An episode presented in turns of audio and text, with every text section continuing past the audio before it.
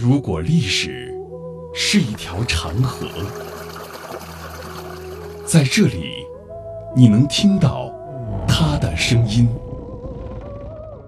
每一块斑驳的砖瓦，都是一段故事。一个家族坐在这里啊，他这个整座房子是土木结构。每一缕光影，都流淌着牵扯不断的血脉亲情。我们的琼林都是同种。是到台湾的先祖。闽台古厝，岁月流金。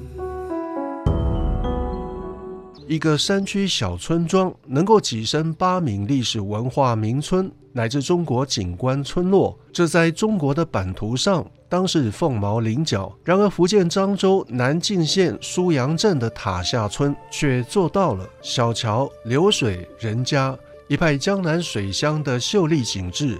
然而，塔下村其实并没有塔。张氏子孙为了纪念开基祖华太婆从原住地码头被踏下山来，客家话“踏下”与“塔下”谐音，所以就有了这个名字。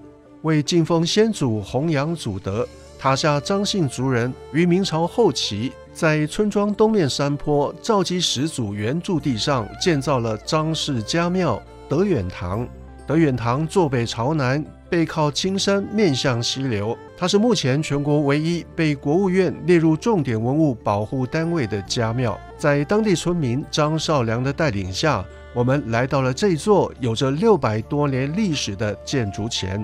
家庙是一个虎脉，你看这虎头嘛，眼睛、嘴巴、脖子。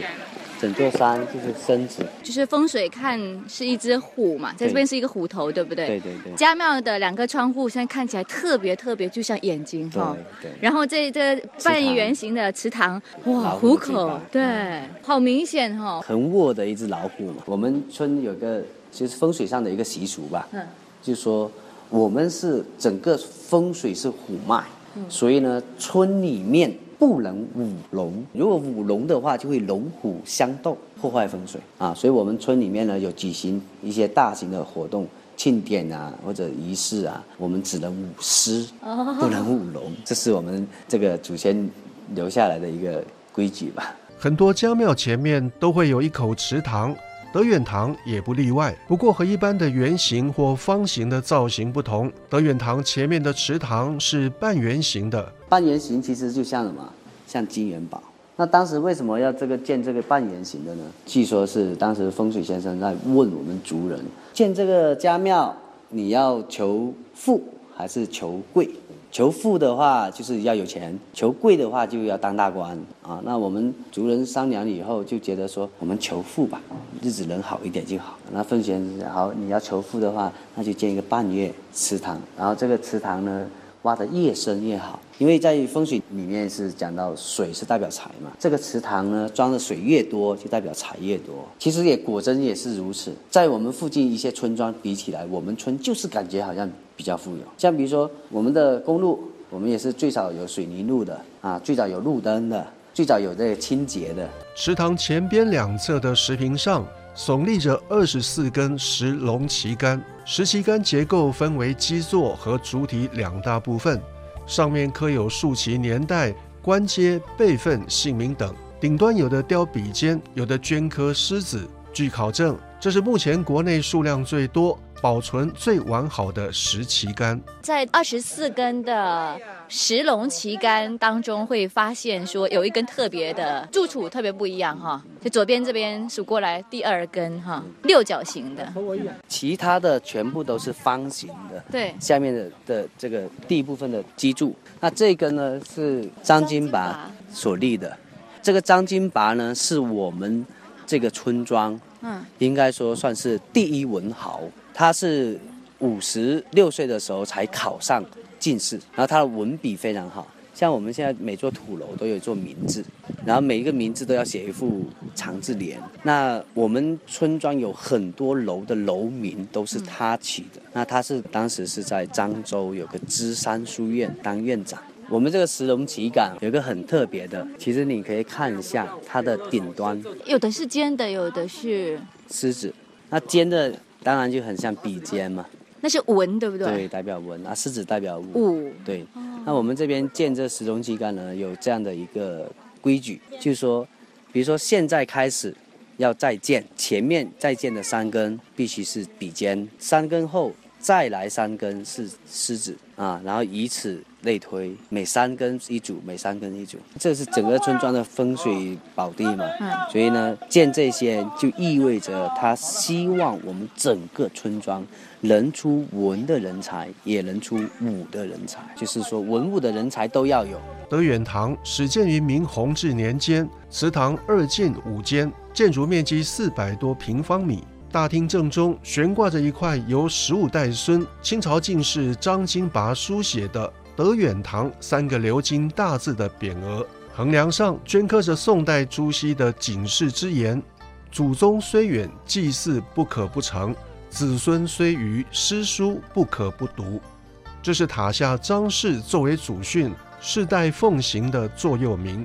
德远堂大厅两边的柱子上有清朝太守张敖做的一对长联，共七十八字，取材于张姓家族历史名士，包含一至十、百、千、万、亿十四个典故。对联的内容如下：德性由轩远，大如一人；名垂二篇，俯瞰三杰；功高四相，赤峰五虎，博物六史，雕冠七叶，尤是清河吕派。阳明显义寺位列八仙，顶甲九成，平心十策，忍书百字，精鉴千秋，清前万选，道林一尊，依然文献宗之。因为我们家庙文化，它主要是在讲祭祀祖宗。应该说，我们每一个家庙呢，都是一个姓氏，所以呢，它这边是用一二三四五六七八九十百千万亿各组成一个成语，然后每个成语里面呢。有一位姓张的历史人物，以此标榜张姓是一个非常了不起的姓啊。比如说我几个，嗯，大家比较熟悉的吧，哈，比如说辅汉三杰，就是辅佐汉朝刘邦取得汉室江山的三位杰出的功臣，就是韩信，韩信点兵多多益善嘛，啊，然后萧何，萧何是帮他管后勤，还有一个是张良。德远堂正厅左右各有一幅壁画，和许多壁画不同，这里不是取材龙或凤，而是两只神态各异的大老虎，分别为回望的上山虎和远眺的下山虎形象。张少良介绍，这壁画中饱含祖先对子孙后代的寄语，就是说一只老虎是往山上走，因为我们这边是在山窝窝的地方，所以呢，子孙后代要向外发展，就必须要。呃，爬过一座又一座的山，要向山上向外走，但虎头又回望，就是祖先有告诉子孙后代，你的根在这边，不要忘了。然后左边这一幅是下山回来了，是吧？对对对对。头是转回来的。头在下面嘛。对。然后旁边还有虎仔。对。那就是衣锦还乡的意思。哦。把自己的子孙后代带回来了。嗯。虎头同时又眺望远方。祖先也是告诫子孙后代回来祭拜祖先，这是好事。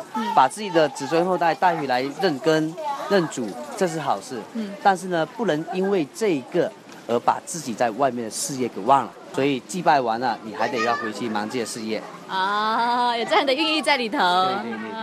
德远堂张氏子孙从明末开始往外迁徙，最初他们主要迁居泰国、新加坡等地，后来多数迁往台湾。在台湾台南县也有一座建于清朝同治年间的张氏祖祠德远堂。闽台两岸德远堂不仅同名同宗，而且建筑格式、布局、规模乃至牌楼、横匾、柱上的对联等都一模一样。